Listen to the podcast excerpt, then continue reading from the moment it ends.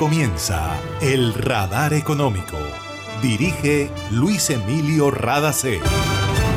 Soy Mabel Rada y esta es la emisión 9976 del Radar Económico.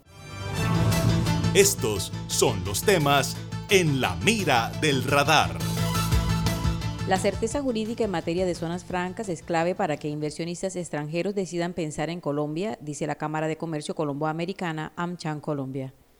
3.4 billones de pesos en calzado consumieron los colombianos durante 2021 y aunque este sector y el de marroquinería va bien en la etapa de reactivación, se están enfrentando a la escasez de cuero fresco debido a las exportaciones hacia Italia y China. Tenemos datos de ASICAM, la Asociación Colombiana de Industriales del Calzado, el Cuero y sus manufacturas. Países ricos deberán aportar 16 mil millones de dólares para cubrir lucha contra el COVID-19 en países de bajos recursos. La Organización Mundial de la Salud dice que además de proteger a la población, ayudará a una recuperación rápida de las economías. Se siente en la vista fresca, un ambiente de armonía, porque cuidamos del aire que respiras cada día y traemos la alegría que traen los viejos amigos. En familia y en tu casa siempre estaremos contigo. Las compactadoras de AAA cuidan el medio ambiente porque se mueven con gas natural vehicular. Donde estés, estamos cuidando el aire que respiras. Gases del Caribe y AAA. Vigilado Superservicios. Ahí llegó a mi barrio, llegó a mi barrio, la energía que estaba esperando, con la que ahorro para seguir vacilando, todo el Caribe la estaba esperando. Conéctate con la energía que transformará tu barrio. Proyectos que mejorarán la calidad del servicio y te permitirán tener el control de tu consumo. Sí a la energía que cambiará tu vida sin costo alguno. Y yo soy puntual con aire, me acompaña noche y día, porque con aire disfruto la vida. Aire. Una nueva energía se expande. Una energía que genera progreso y comodidad para la costa atlántica y el país. Somos la generadora y comercializadora de energía del Caribe, GESELCA. Y estamos aquí para entregar con firmeza la confiabilidad que la población y la industria colombiana necesitan. GESELCA, energía que construye futuro. En el radar le contamos lo que está pasando en la economía. Durante la pandemia, las zonas francas han sido importantes para mantener el dinamismo de la economía colombiana y una de las mejores muestras es que durante los años 2020 y 2021 se crearon más de 100 nuevas empresas en sectores de industria, comercio y servicios. Según datos divulgados por la ANDI durante el Foro Nacional de Zonas Francas, estas áreas multiplicaron el flujo de ingreso y salida de mercancías que han apalancado las exportaciones en Colombia. Recordemos que las zonas francas son un instrumento para generar empleo formal y calificado, consolidar plataformas logísticas, captar nuevas inversiones de capital y apoyar el desarrollo económico de las regiones y el país en general. Colombia tiene 122 zonas francas declaradas y son consideradas un elemento potenciador de la reactivación económica. Marcela Barrio, gerente de la zona franca de Barranquilla, cuenta cómo está el Atlántico y gran parte del Caribe colombiano. Barranquilla y el Departamento del Atlántico han mostrado un desarrollo y una iniciativa que tiene proyección internacional. Yo creo que las zonas francas ahí juegan un, un papel muy relevante porque todo este desarrollo y todo este progreso viene de la mano de la zona franca. Tenemos zona franca desde el año 68 y esas zonas francas han venido creciendo y, por ejemplo, nosotros mantenemos un porcentaje de ocupación en zona franca de Barranquilla del 75% del área. Eso quiere decir que aquí hay empresas muy antiguas y hay empresas que se van reactivando y, y, y de todas maneras estamos hablando de un desarrollo permanente que genera unos, unos volúmenes de exportaciones, de prestaciones de servicios que enriquecen a la región todo el tiempo. Y si nos vamos para, para Sofía, equivaldrían a cinco, a seis, perdón, a seis zonas francas de, de 20 hectáreas, que es el mínimo legal.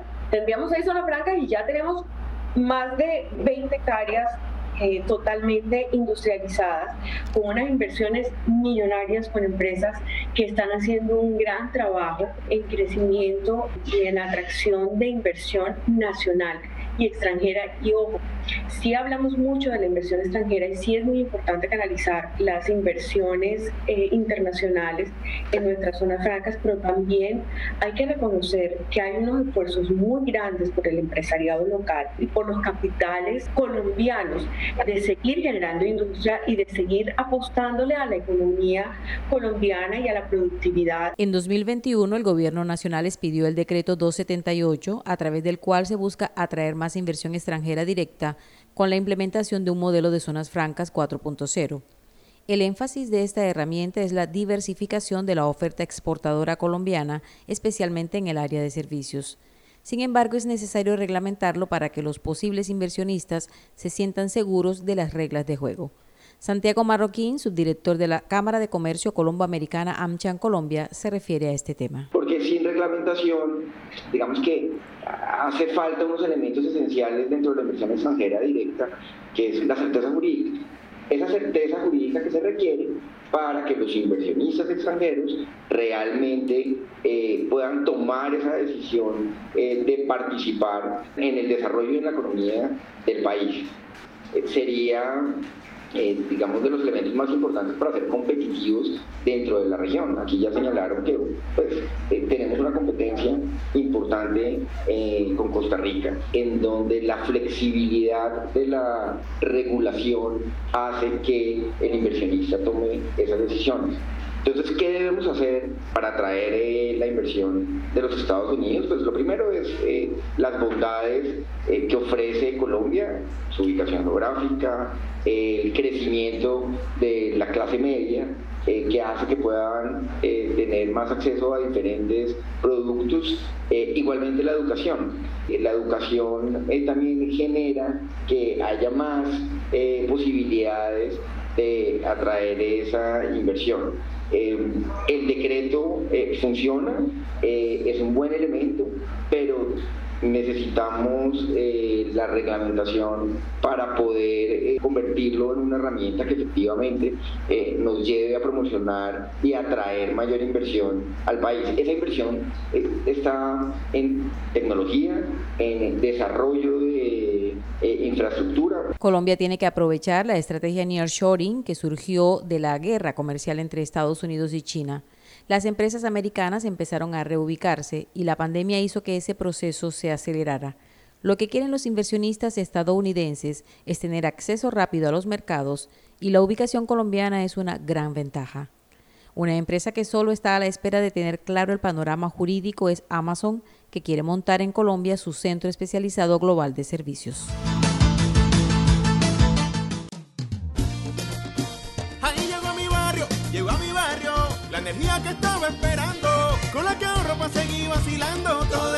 Estaba esperando. Conéctate con la energía que transformará tu barrio. Proyectos que mejorarán la calidad del servicio y te permitirán tener el control de tu consumo. DC a la energía que cambiará tu vida sin costo alguno. Y yo soy puntual con aire, me acompaña noche y día porque con aire disfruto la vida.